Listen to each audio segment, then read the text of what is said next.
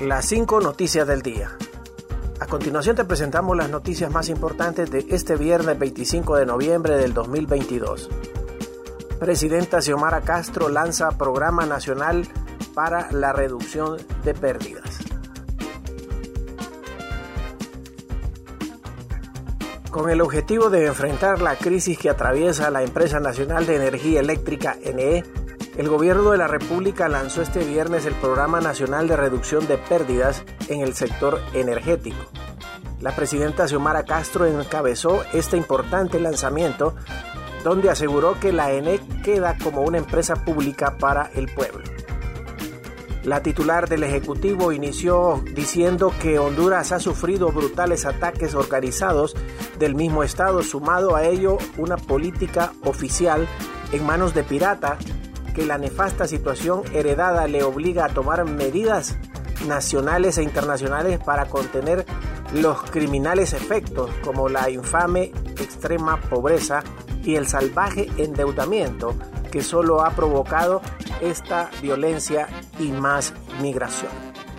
Refirió que la estructura del gobierno anterior sigue operando bajo el manto de impunidad y trabaja de manera constante para desmontar desde el inicio de su gobierno una frontal lucha contra la corrupción, derogando la ley de secretos, la ley de los sedes, los fideicomisos, por constituir una forma ilegal de negocios personales para despojar al Estado de sus recursos y que ahora quedaron en manos particulares.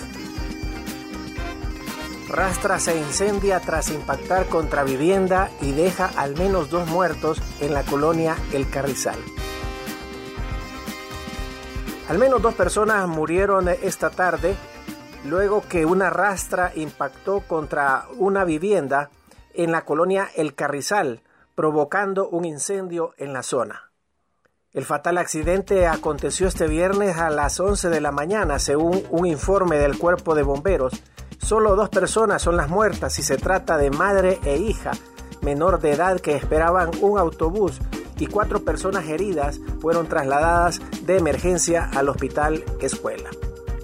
Según la versión de algunos testigos, el vehículo pesado cargado con trigo venía desenfrenado y se llevó dos automóviles de encuentro, el poste del tendido eléctrico y seguidamente impactó contra la vivienda y terminó prendiéndose en fuego.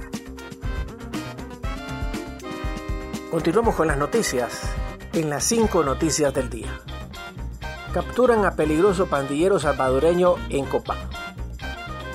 Producto de labores de inteligencia y técnicas investigativas, funcionarios de la Dirección Policial de Investigaciones DPI y de la Dirección Policial Antimaras y Pandillas contra el Crimen Organizado capturaron eh, en un despliegue operacional en el municipio de San Juan de Opoa a un ciudadano salvadoreño que mantenía en zozobra a esta ciudadanía de, con el cobro de extorsión y la distribución de droga.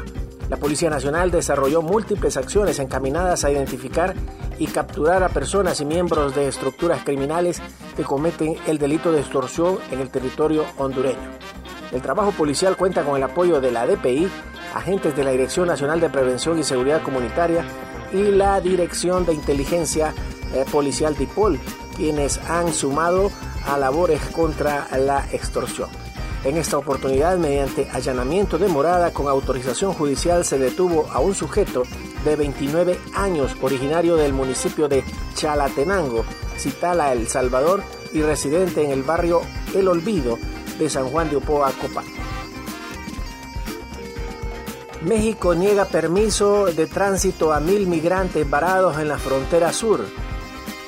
Autoridades mexicanas negaron este viernes permiso de tránsito a cerca de mil migrantes de unos 10 países que están varados en Tapachula, en la frontera con Guatemala.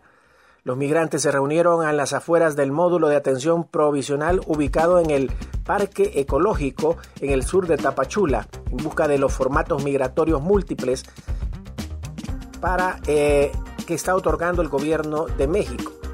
Sin embargo, las autoridades mexicanas no expedirán documentos para que transiten por México eh, de manera legal, sino que buscan que la migración se quede en el estado de Chiapas, en frontera con Guatemala.